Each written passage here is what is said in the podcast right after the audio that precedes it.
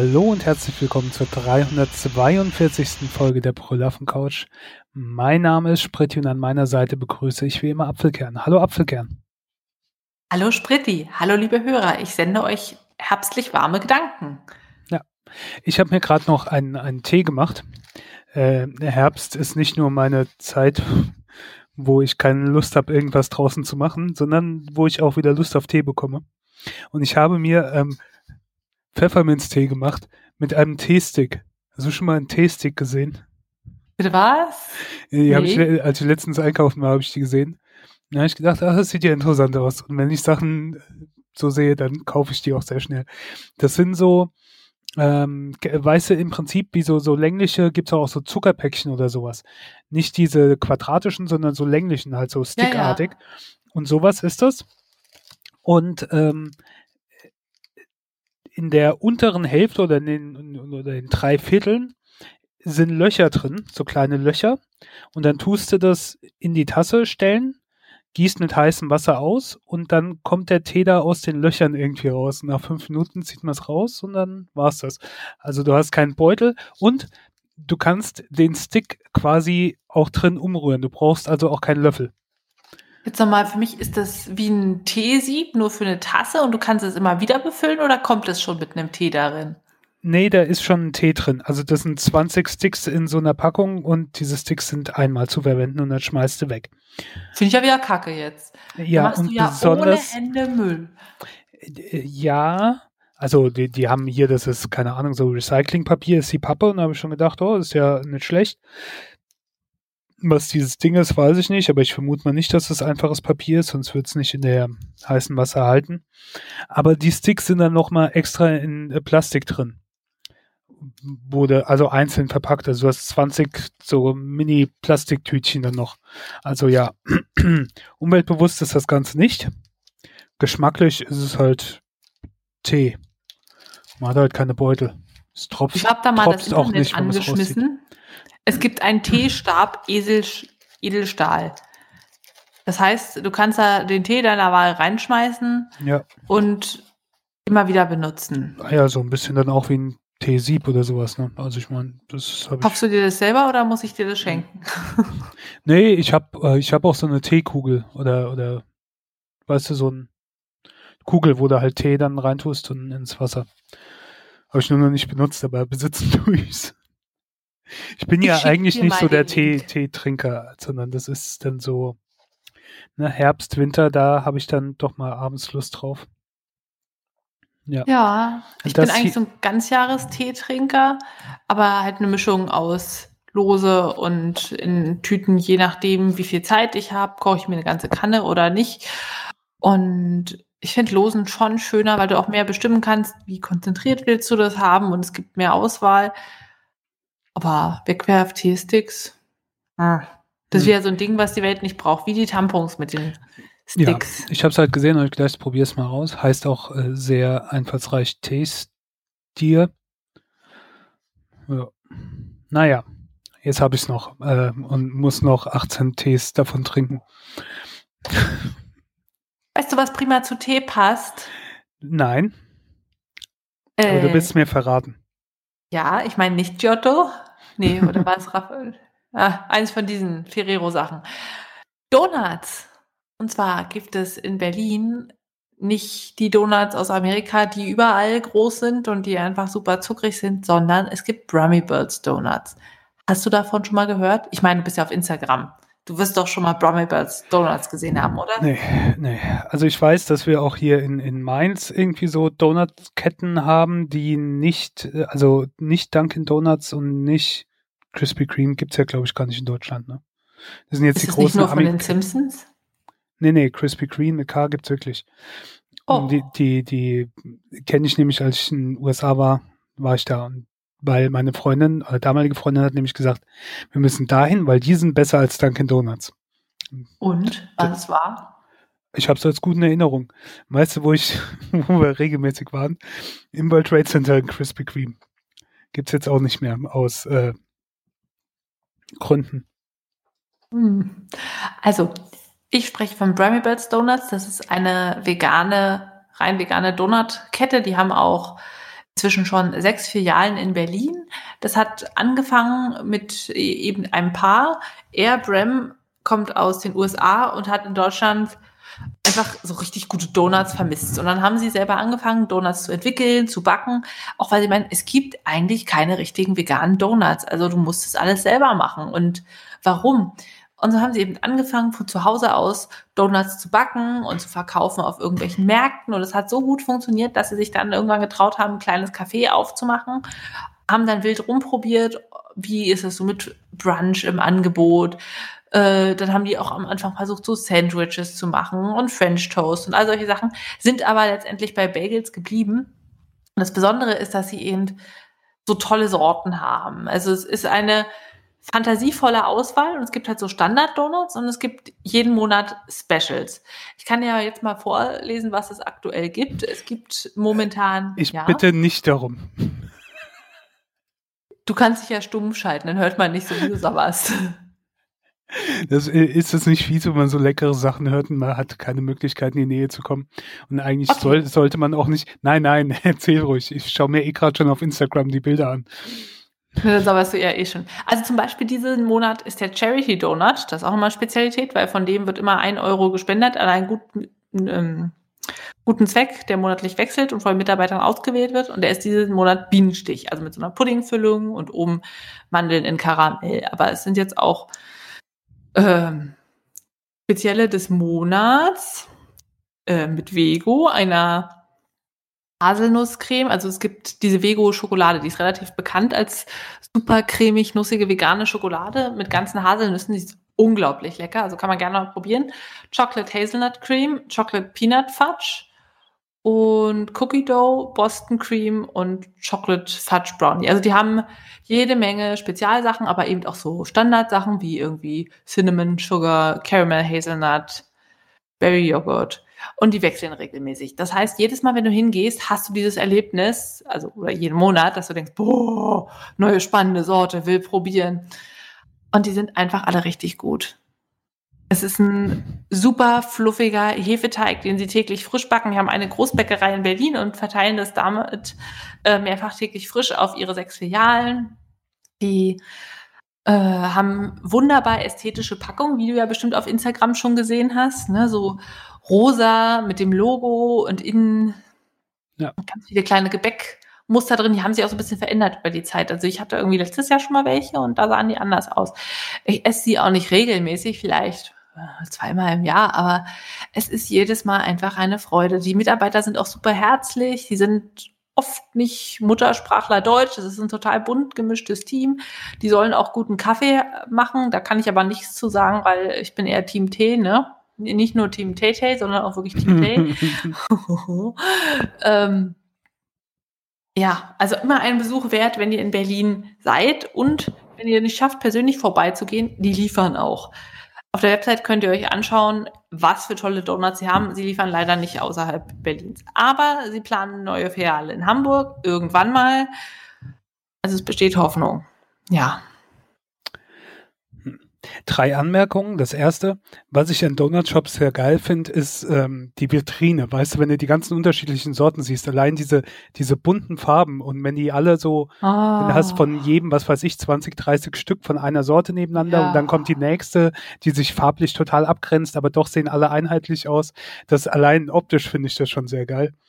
Ähm, das zweite, ich habe vier Freunde, die entweder in Berlin wohnen oder, also auf Instagram, vier Freunde, die entweder in Berlin wohnen oder regelmäßig dort sind oder gewohnt haben.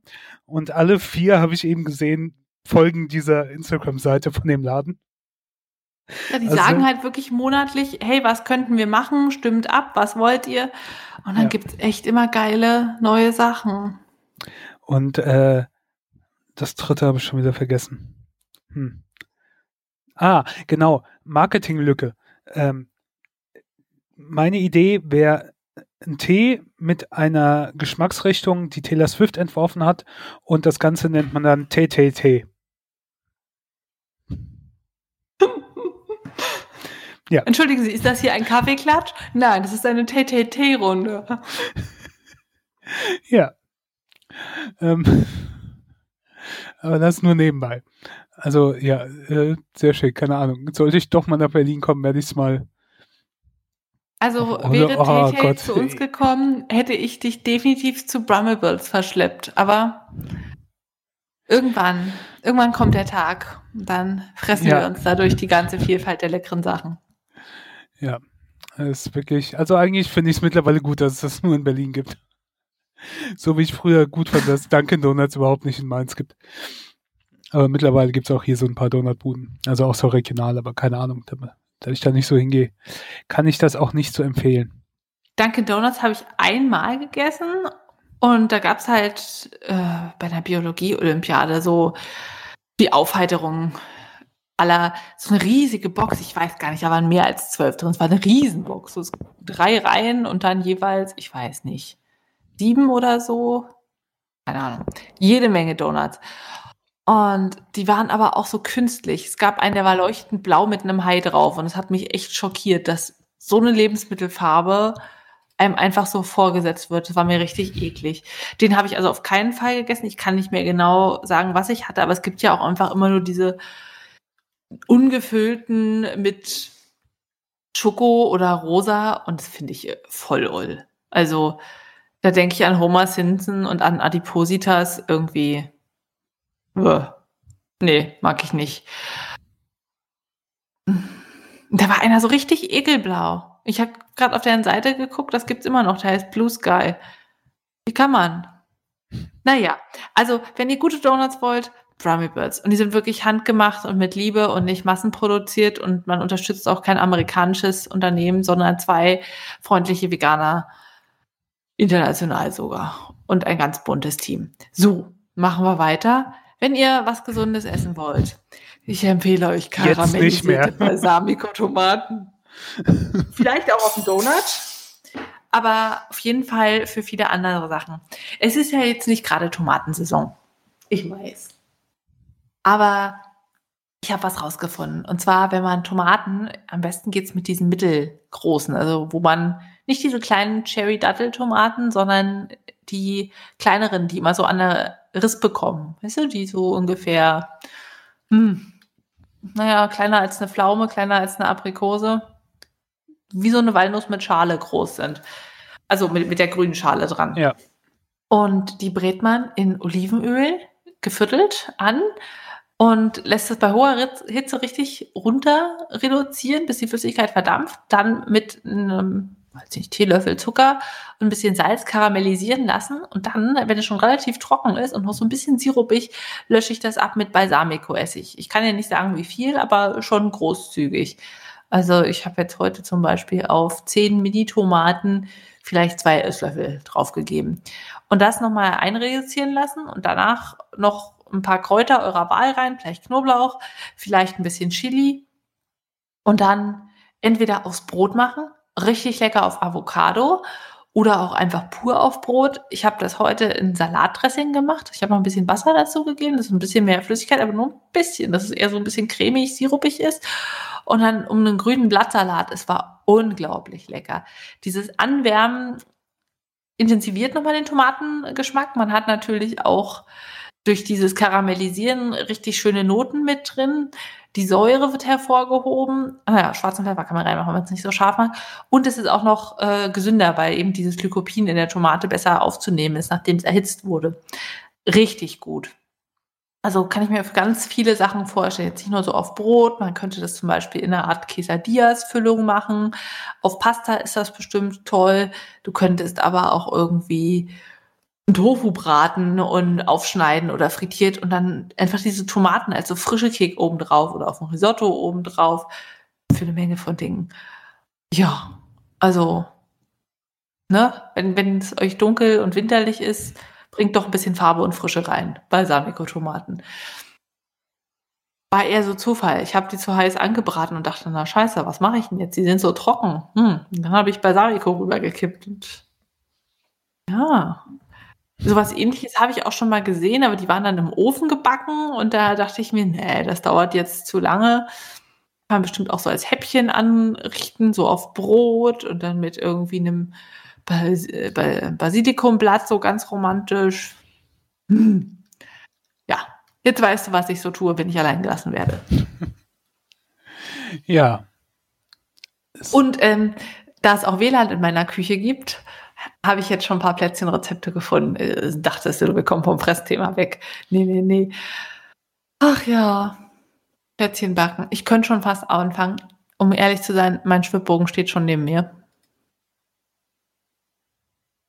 Ein Kommentar, ich weiß. Der Weihnachtswahnsinn schlägt zu. Und ich habe ein Video gefunden von Sallys Welt, die ist ja relativ bekannt als YouTuberin, die Rezepte macht. Ähm, jetzt auch neuerdings viele Vegane. Und die hat den 1-2-3-Teig nochmal geteilt und ich finde, das ist so eine gute Sache. Also, liebe Hörer, wenn euch der Weihnachtswahn überkommt und ihr einfach so einen Bock auf Plätzchen habt, aber einen liebsten zehn verschiedene Sorten hättet und jetzt aber nicht so viel Lust habt, macht diesen einfachen Mürbeteig, diesen 1-2-3-Teig, der heißt so, weil es halt immer das gleiche Verhältnis von ähm, Mehl, Zucker und Margarine ist, also immer 300 Gramm Mehl, 200 Gramm Margarine und 100 Gramm Zucker mit eben ein Prise Salz und ein bisschen Vanille. Und dann kann man immer gucken, macht man da Nüsse rein und Gewürze, macht man da Schoko rein, macht man da einfache Plätzchen Versierti, macht man da Linserplätzchen mit Marmelade.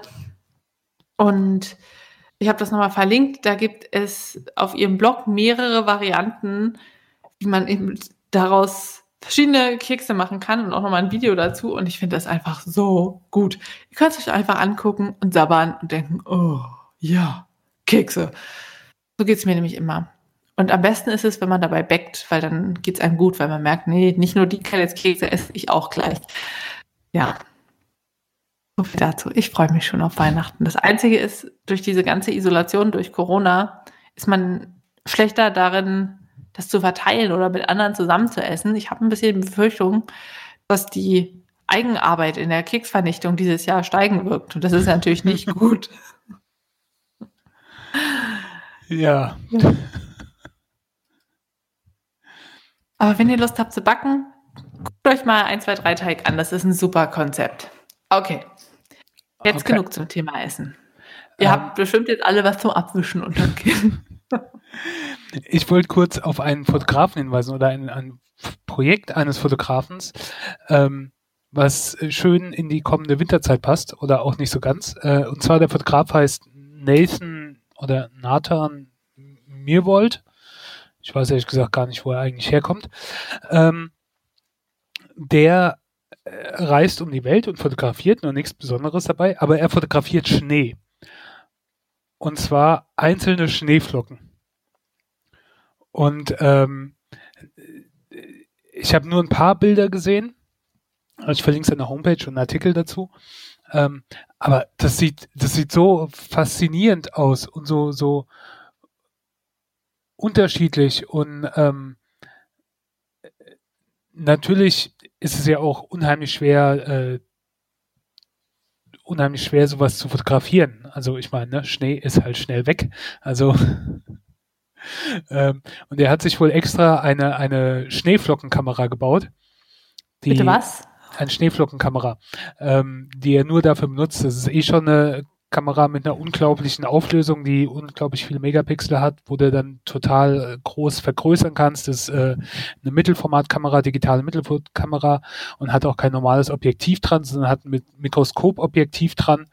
Ähm, und wo er somit quasi den ganzen, fast den ganzen Sensor mit dieser Schneeflocke äh, füllen kann und äh, die aufnehmen kann. Ähm, hat das Licht dann dazu gemacht, was, äh, der, und auch, dass er schnell genug fotografieren kann.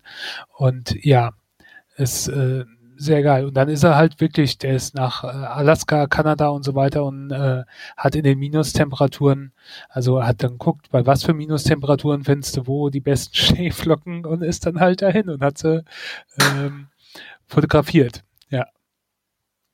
Ähm, wow. Und, und das Schneeflockenkeit. und es sieht wirklich schon toll aus. Also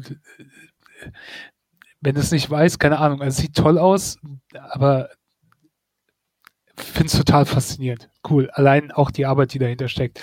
Aber auch ansonsten, äh, ich verlinke auch mal seine Homepage, ähm, was er sonst so äh, fotografiert, sieht ähm, von der Art und Weise auch sehr schick aus. Ja. Ja, dann fehlt mir eigentlich nur noch so ein Schneeflockenbuch, wo ich mir alles schick angucken kann. Und das sagen sogar wir Brüllaffen. Also es sind wirklich tolle Fotos, so ganz filigran, wie man Schneeflocken eigentlich sonst gar nicht sieht. Ja, also würdest wow. du es sehen, würdest du denken, es sieht toll aus, aber so direkt auf Schneeflock oder so, ja, ist schon, schon auch wie unterschiedlich die aussehen. Bin Hallo, kennst du das nicht mit I'm a Special Snowflake? Die sehen alle anders aus. Hallo? Wow. Okay. Ähm, ein bisschen gröber geht's jetzt zu. Tofu statt Schneeflocke. Willkommen auf der Leseaffen-Couch. Ich habe was weggeschmökert. Ist natürlich auch wieder die Jahreszeit dafür. Und zwar Alles Tofu oder was? Ein äh, Roman von Ellen Berg. Dabei geht's um Dana als Protagonistin, eine ja, Mutter, die auch Imbissbetreiberin ist, die sich jetzt für eine vegane Lebensweise entschieden hat und eben auch ihr Bistro umgestellt hat. Seitdem sie das gemacht hat, läuft es nicht mehr ganz so gut. Die Gäste bleiben aus. Sie hat eigentlich nur so einen Streuen Gammas und ab und zu mal jemand, der sich verirrt. Ja, und noch dazu kommt, dass das Gebäude abgerissen werden soll. In dem Gebäude liegt aber auch blöderweise noch ihre Wohnung. Und ja, Geldnot gibt's dazu. Es ist ein Chaos nach dem anderen. Sie hat einen äh, tollen Schreibstil, die Autorin, in dem Sinne, dass sie alles sehr flüssig schreiben. Es liest sich super weg. Die Charaktere sind sehr einerseits prägnant. Also es gibt zum Beispiel Dana, die so ein bisschen, wie gesagt, alternativ ist und glaubt an Astrologie und hat so ihre Macken, ist aber auch nicht auf den Kopf gefallen und schlagfertig. Dann gibt's ihren Koch, Hung Tai, der immer ein, naja, ein bisschen rassistisch, äh, vietnamesisch falsch geschriebenes Sprichwort oder Zitat äh, Weisheit auf den Lippen hat und tolle Sachen kocht. Dann gibt es ihren Vater, der plötzlich bei ihr wieder einzieht, der Lehrer ist und ständig Vorträge hält. Dann gibt es ihren so ein bisschen überzogen, klischeehaft männlichen Ex-Paul. Naja, ein ganz schön wildes Potpourri aus letztendlich Charakteren. Und während sie versucht, ihr Bistro und ihre Wohnung zu retten, und sich so einen Krieg mit der Immobilienfirma liefert, findet sie nebenbei noch die große Liebe. Also es ist ein Buch, was sich jetzt gar nicht um Veganismus primär dreht. Das ist immer so nebenbei und das ist schon teilweise sehr anstrengend, weil es wirklich jedes Klischee langgezogen wird. Also wenn sie etwas sieht aus Leder, dann denkt sie so, oh, also wenn es mal was mit uns werden soll, dann muss dieses Bettkopfteil aus Leder aber weg. Und sie indoktriniert ihre kleine süße Tochter auch die ganze Zeit zu sagen, wir dürfen den Honig nicht den Bienen wegnehmen und so. Das finde ich ja persönlich auch absolut richtig zu sagen, hey, wir sollten diese Tiere nicht umbringen, wir sollen sie nicht essen, das ist nicht deine Milch, es ist nicht deine Mutter. Aber sie macht das so penetrant, dass man wirklich jedes Klischee sich vorstellen kann, warum Leute Veganer doof finden könnten. Andererseits bringt einen auch schon mehr zum Nachdenken, weil sie das halt so absolut überzogen darstellt. Das Buch verfliegt ratzfatz, es ist lustig, so dass man wirklich auch mal auflachen kann zwischendurch. Das habe ich nicht oft, aber man kann in diesem Buch wirklich herzlich lachen. Es ist alles so ein bisschen absehbar zum Schluss, also dass man wirklich merkt, okay, es geht jetzt aufs Happy End zu, es wird alles wunderbar, aber das stört irgendwie gar nicht. Das tut dem Leseereignis oder der Lesefreude keinen Abbruch und deshalb würde ich sagen, absolute Empfehlung. Vier von fünf Bananen. Hm. Das ähm, äh, klingt interessant. Weiß nicht, ob es ein Hörbuch gibt. Ich äh, werde das bestimmt rausfinden. Ähm, wer aber keine Lust äh, zu, zu, zu gucken oder äh, gibt übrigens ein Hörbuch. Hurra! Hurra! Hörbuch, Kindle, Audio-CD, Taschenbuch. Ähm, ich habe was geguckt und zwar eine ähm, Netflix-Serie, eine schwedische Netflix-Serie namens Liebe und Anarchie. Äh, ich weiß nicht, ob es ursprünglich eine Netflix-Serie war oder ob äh, Netflix das nur eingekauft hat. Ähm, die erste Staffel hat acht Folgen. Die eine Folge ist so 25 bis 30 Minuten lang. Ähm, Hauptrolle äh, spielt äh, eine junge Mutter oder einigermaßen jung, äh, namens Sophie, ähm, hat zwei Kinder, ist Beraterin in ähm, tritt einen neuen Job an in ähm, Verlag, Buchverlag und ähm, soll den quasi so in die neue Welt einführen. Er ist halt sehr traditionell, hat äh, ne, was Internet und sowas angeht, ist er nicht so vertreten. Und der Verlag ist relativ klein, also sind nur so ein paar Leute, ist, äh, also ein sehr übersichtlicher Cast. Und sie kommt da hin und ähm, äh, es geht eigentlich damit los, dass sie nachts denkt oder spät abends, sie wäre allein im Büro und äh, schaut sich dann einen anregenden äh, Film an und äh, macht sich dabei äh, glücklich und wird aber von dem äh, einem jungen IT-Techniker da gesehen und auch gefilmt. Und äh, er gibt ihr, er sagt dann, er löscht es, aber sie muss mit ihm essen gehen. Und dann gehen sie halt zusammen zu ähm, irgendeinem Fastfood-Ding essen. Und ähm, dann nimmt, kriegt sie sein Handy und kann alles löschen. Sie behält dann aber das äh, Handy und äh, verlangt dann umgekehrt, dass er was äh, tut. Und das sind alles so ein bisschen Sachen, die, hm, also es sind so Sachen dabei, wie zum Beispiel, er verlangt irgendwann von ihr, äh, dass sie den ganzen Tag nur rückwärts läuft.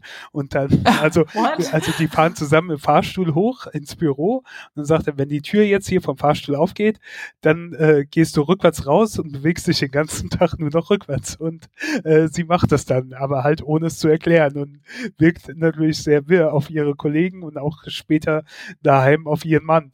Und äh, so Sachen äh, äh, machen die dann gegenseitig und es entwickelt sich halt was drauf, aber sie ist eigentlich verheiratet und ähm, hat auch noch Probleme mit ihrem Vater. Also es ist jetzt nicht eine reine Komödie, da ist auch Drama mit drin, aber ähm, es ist eine kurzweilige Serie mit, ähm, ja, äh, ist halt ist nicht was, was man ständig sieht und ähm, ist auch einigermaßen kurzweilig, kann man gut weggucken. Also wer Netflix hat, kann da ruhig mal reinschauen. Ist auf Deutsch synchronisiert, was manchmal ein bisschen komisch wirkt bei so, so manchen Charakteren, aber diese Charaktere, also das ist ein sehr kleines Büro, dieser Verlag, also es ist sehr wahrscheinlich nicht so ganz realistisch, aber die haben halt sehr absur äh, teilweise absurde Charaktere. Der Chef ist so ein Typ, der äh, eigentlich ist er ein furchtbarer Chef, aber der macht halt immer so, ne, so Motivationssprechdinger, äh, so, wir schaffen das, Team, Team, Team, vorwärts, vorwärts, vorwärts. Und ähm, dann, wenn es aber irgendwie ernst wird oder wenn irgendwie verkündet werden muss, es geht dann darum, dass der Verlag, äh, dass er den Verlag verkaufen will ähm, und wo er das dann den anderen mitteilen will, äh, zieht er sich dann quasi so zurück und sagt, huch, ich bin krank oder ich bin nicht da oder so. Ähm, äh, dann der, der eine Lektor, der äh, äh, ist halt so, man würde wahrscheinlich sagen, vom alten Schlag. Für den ist es schon mal komisch, dass da jemand reinkommt, der für die Digitalisierung zuständig ist und auch, dass er später an Streamingdienst verkauft werden sollen. Das kann er überhaupt nicht ähm, verstehen und sowas. Und ähm, ja, also äh, sehr schön gezeichnete Charaktere. Hat so ein paar Mängel drin, aber will ich jetzt nicht großartig drauf eingehen. Ist auf jeden Fall kurzweilig, ist mal was anderes. Ähm, Liebe und Anarchie bei Netflix, vier von fünf Bananen. Aber wie kommt man auf die Idee, im Büro sich selber glücklich zu machen, wie ein weiser Affe sagte? Also, Menschen sind verschieden, ich weiß, aber ist das nicht eine Umgebung, die man nicht unbedingt mit Freizeit und Vergnügen assoziiert, sondern mit Arbeit und wo man nie sicher sein kann, dass man alleine ist? Oh, Vielleicht bin ich verklemmt, aber ich kann es mir nicht vorstellen. Ja, gut. Äh, ich jetzt auch nicht, aber. Gut. Dinge, die wir uns noch nicht vorstellen können, sind äh, Gerichtsklagen wegen, ja, letztendlich Umweltsünden. In der ARD-Mediathek gibt es einen Film seit dem Mittwoch, letzter Woche, genau, seit dem 18. Und der heißt Ökozid. Hast du davon schon was gehört? Sorry, wie heißt Ökozid. Nee. Okay, das ist ein fiktiver, in der Zukunft spielender Film über eine Gerichtsverhandlung im Jahre, ähm, ich muss überlegen, 2034 oder 38. Schnüffel, Schnüffel, los, schneller laden, das erste. 34. Äh, und da hat sich nämlich der Klimawandel noch mal viel schärfer abgezeichnet als heute. Es gibt äh, Klimakatastrophen, Dürre, Hochwasser, Millionen Menschen im globalen Süden haben ihre Lebensgrundlage verloren. Und jetzt gibt es eine Klage gegen Deutschland als Land im no globalen Norden, was schon lange wusste, dass der Klimawandel kommt und eben nichts gemacht hat. Und es klagen gemeinsam die Länder, zum Beispiel äh, Indien klagt und Bangladesch und äh, Mosambik und verschiedene eben aus dem globalen Süden. So, und die Gerichtsverhandlung findet aber nicht in Den Haag statt, weil die dritte Sturmflut in Folge hat eben diesen internationalen Gerichtshof zerstört, sondern es gibt jetzt in Berlin ein provisorisches Gebäude. Ja, und deshalb gibt es da eine Verhandlung und da wird eben besprochen, was wurde schon gewusst, warum hat man so gehandelt. Und das ist ganz interessant, der Verteidiger letztendlich Deutschlands, der Anwalt Viktor Graf, bringt halt so ganz viele polemische Sprüche und seine Zeugen sind eben auch Vertreter aus der Automobilindustrie. Es sind ja letztendlich Leute, die immer ein wirtschaftliches Interesse haben. Und auf der Anklägerseite stehen eben nicht nur diese Staaten, sondern als Anwältin vertretend eine junge ähm, Anwältin namens Larissa Maybach, so ein bisschen an auch irgendwie, finde ich, Luisa Neubauer, oh Gott, heißt sie so, Neubauer? Langstrecken-Luisa, wie man sie ja auch mal gemeinerweise nannte, ähm, angelehnt ist. Die ich, ist. Ich meine Neubauer, ja. Ja, die ist früher selber Aktivistin gewesen und die kotzt diese Ungerechtigkeit so richtig an. Also man, man merkt, sie ist da mit Leidenschaft dabei, es ist mehr als ein Job und sie ist dann auch manchmal nicht konform mit den Vorschriften des Ablaufs während des Gerichts und muss unterbrochen werden und ein bisschen zur Ruhe. Aber das macht es nochmal interessanter, weil man wirklich merkt, dass diese Ungerechtigkeit ihr richtig wehtut. Und interessant ist auch, dass zum Beispiel Angela Merkel mit dabei ist als Zeuge Deutschlands, warum sie nicht anders gehandelt hat. Und sie ist auch so ein bisschen die Stimme der Vernunft, die es auch so ein bisschen menschlich darstellt. Sehr, sehr spannend. Also es kein Film, in dem groß Action passiert. Man sieht hauptsächlich das Gerichtsverfahren und so ein bisschen das drumherum. Aber es ist die, das große Porträt der Frage, wenn wir jetzt Verantwortung tragen, die Unversehrtheit der Natur zu wahren, können wir dafür angeklagt werden, wenn wir es nicht tun aus Egoismus, weil wir einfach ein SUV fahren wollen und äh, doch mal mit einem großen Dampfer in Urlaub über Wochen lang durch die Karibik mit irgendwelchen Cocktails und vielleicht doch noch mal ein neues Kleidungsstück. Also das ist schon sehr, sehr spannend und bedrückend und macht einem halt auch so ein bisschen Angst. Und wenn man sich das anschaut, jetzt ist wieder Weihnachten, jetzt ist wieder Konsumfest, puh, dann will man das eigentlich nicht. Ja. Ja. Sehr sehenswert gibt es zum, bis, bis zum 18.02. in der Mediathek. Von mir ja, Bananen. Ich würde sagen sieben von zehn. Es ist jetzt nicht so gemacht, dass es spannend ist und so weiter. So ein Ultra-Thriller. Es gibt da keine großen Effekte, aber es ist inhaltlich sehr relevant für diese Zeit, finde ich, und bringt einen auch nochmal zum Nachdenken. Und natürlich, die Politik muss die Sachen regeln und wirklich für die Industrie Vorschriften machen und Dinge verbieten und so weiter oder zumindest mit Strafen belegen. Aber wir sind auch als einzelner Mensch gefragt, weil wenn wir uns sagen, ach na ja, das bisschen, nee, das macht's halt schon aus. Also man, man muss da auch persönlich so drüber nachdenken, was ist für mich essentiell und was kann ich vielleicht doch sein lassen an Konsumgütern, an letztendlich Konsum von tierischen Produkten, an Reisen, an Autos, an Autogrößen, Dinge, die man nicht braucht. Was kann man wieder verwenden? Was kann man selber machen? Ja ein bisschen um rauszukommen aus dem Egoismus, weil man einen Blick auf die Zukunft hat. Also dafür finde ich den Film toll und auch empfehlenswert. Mhm. Ja. Äh, werde ich mal reingucken. Mache ich ja in letzter Zeit häufiger bei ARD und ZDF-Mediatheken. Mit anderthalb Stunden? Ich habe ich meine, das ist auch die ARD, die jetzt irgendwie so Themenwoche oder sowas hat mit, mit Umwelt oder irgendwie sowas. Hm?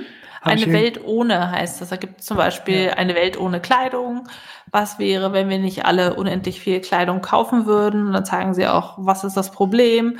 Die Rohstoffe, der Wasserverbrauch, dass die Leute im Jahr 60 Kleidungsstücke kaufen und davon zwei Drittel nach einem Jahr wieder in Müll hauen dass so Fast Fashion Klassikerfirmen 24 Kollektionen im Jahr machen und man natürlich dann immer Druck hat, was Neues zu kaufen, um mitzuhalten. Projekte, wo sie versuchen, zum Beispiel Schulklassen zu zeigen, wie kann ich Sachen upcyclen und selber machen. Gibt es noch ähm, eine Welt ohne Beton, geht um Sandknappheit, eine Welt ohne Insektensterben, eine Welt ohne Fleisch, auch nochmal als Thema. Ja, viele schöne Sachen, die auch nochmal einen zum Nachdenken bringen. Was sollte man eigentlich Weihnachten schenken? Weil jetzt mit Liebe und Nähe in dem Jahr der Pandemie nicht ganz so viel zu reißen ist wie sonst, kann man sich wirklich überlegen, hey, schenke ich jemandem zum Beispiel einen Kurs an der Nähmaschine, dass er lernt, selber Sachen nochmal zu reparieren. Ich habe eben verstanden, schenke ich ihm einen Kuss an der Nähmaschine. Ey, kannst du auch einen Kuss an die Nähmaschine, aber nur wenn der andere einverstanden ist. Okay. Einen Kurs an der Nähmaschine. Fahrstunden. Ja. Ja? So, ratter, ratter, Fahrstunde. mm. Oder Gewürzsets und eine Kochstunde. Etwas, was auch wirklich alltagsrelevant ist und nicht der tausendste Schnickschnack, der in der Ecke steht, in der Ecke steht, irgendwelche Deko-Sachen, die man auch nur einmal im Jahr braucht, sondern etwas, was sinnvoll ist, was den Menschen schon Freude macht, meinetwegen auch etwas, was er sich lange gewünscht hat und selber nicht gekauft hätte, ein Werkzeug und naja, diese typischen Beispiele, aber nichts, was man schon im Überfluss hat. Und natürlich, Überfluss ist schön, es gibt ein Gefühl von Sicherheit, aber es beschwert zum einen, fragen Sie mal Marie Kondo, und zum anderen ist es nicht tragbar. Wenn die ganze Welt das so handhaben würde, das geht nicht. So viele Ressourcen gibt es nicht. Ja. Ja, ich denke immer noch, aber das ist eine andere Diskussion, die wir so nicht jetzt führen. Es ist zwar gut, wenn jeder Einzelne was macht und dadurch kann man ja auch die Industrie zum Umdenken bewegen. Ich finde aber vielmehr, man müsste bei der Industrie und so weiter äh, ansetzen, dass die direkt schon das Umdenken einleiten, dass die von sich aus schon gucken, äh, keine Ahnung, wie, wie hier zum Beispiel mit dem Tee, von dem ich schon erzählt habe bringe ich den jetzt lieber mal nicht raus mit der zusätzlichen Verpackung oder schaue ich, wie kann man das noch anders verpacken? So Sachen, dass, dass man da ansetzt oder wo produziert wird, wie produziert wird, dass nachhaltiger produziert wird.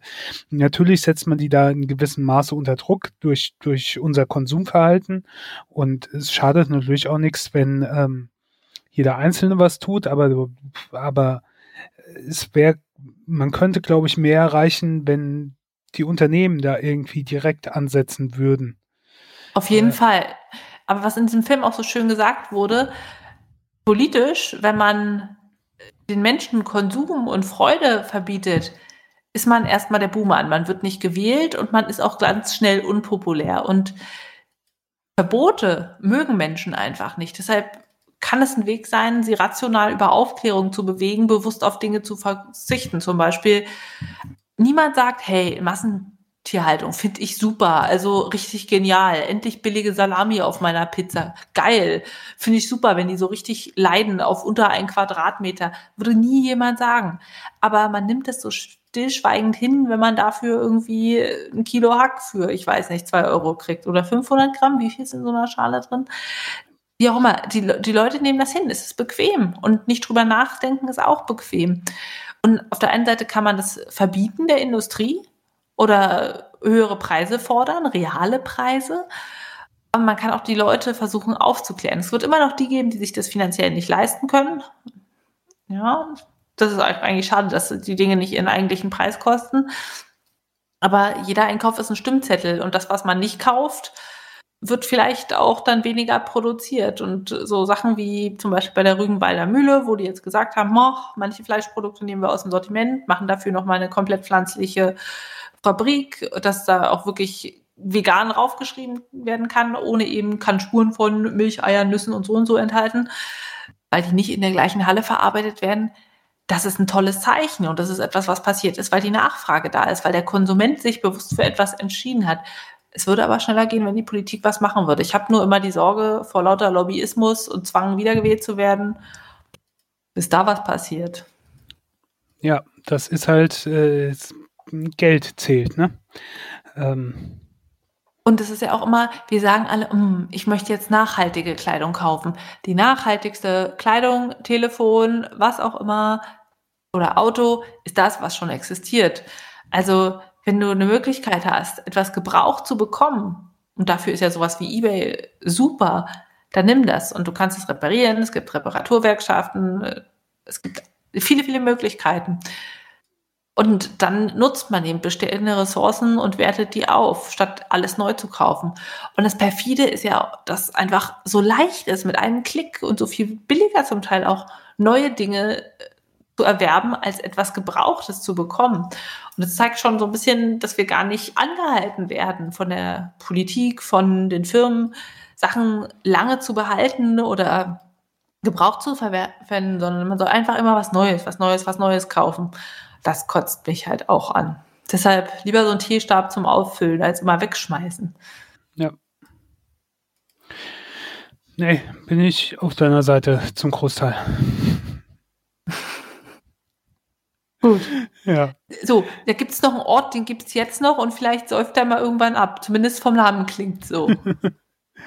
Spiken, ich habe keine Ahnung, wie man es ausspricht.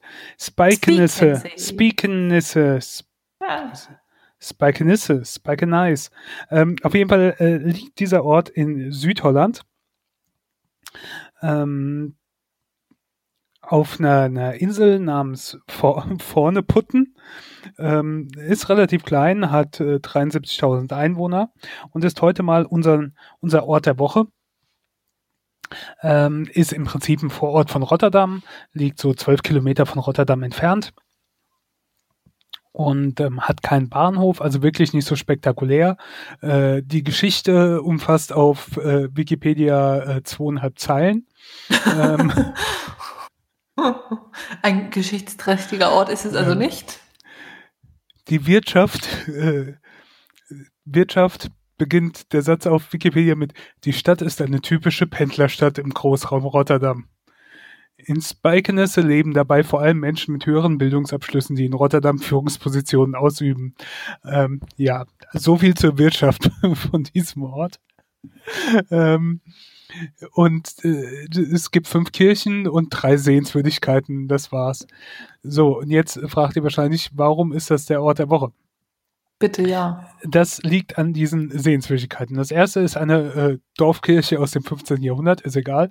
Nummer zwei ist die Naturgebiete in der Umgebung, wo Reiher und andere Wasservögel leben. Auch noch nicht spektakulär. Das dritte sind Brücken. Ähm, es gibt ein paar kleine Brücken. Und als ich davon gehört habe, habe ich gedacht, die Idee ist genial und äh, finde ich, finde ich super, wie das gemacht wurde. Und zwar, ähm, wenn ihr mal in euer Portemonnaie schaut und äh, gut, jetzt bezahlen ja alle mit Karte, selbst ich, aber ähm, was ist aus dir geworden? ja, schlimm, ne? Co äh, Corona. Aber äh, davor, wenn ihr Geldscheine drin hattet, dann ist auf jedem Geldschein auf der Rückseite eine Brücke drauf. Und ihr habt euch gedacht, ja, okay, sind irgendwelche Brücken. Aber diese Brücken, die auf den Geldscheinen sind, die gibt's nicht. Es sollte nämlich kein Land irgendwie sich bevorteilt oder benachteiligt fühlen, keinen Ärger geben. Deswegen hat man ähm, verschiedene europäische Architekturstile genommen, aber die Brücken auf den Geldscheinen sind fiktiv. Aber in Speikenesse gibt's alle diese Brücken von allen Geldscheinen.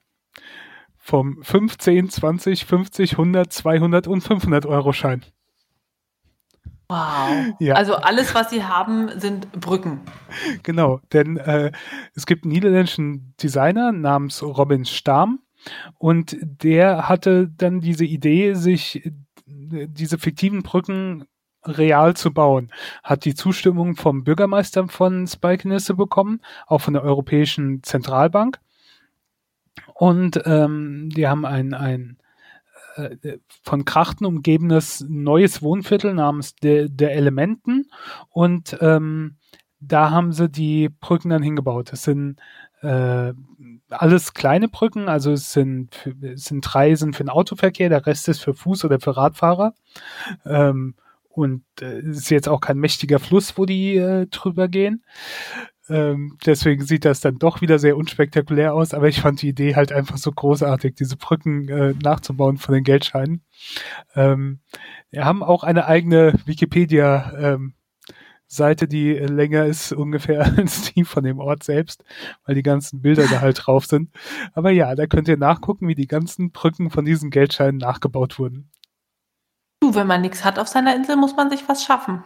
Ja, ich finde auch, wenn du keine Sehenswürdigkeiten hast, musst du die halt äh, bauen.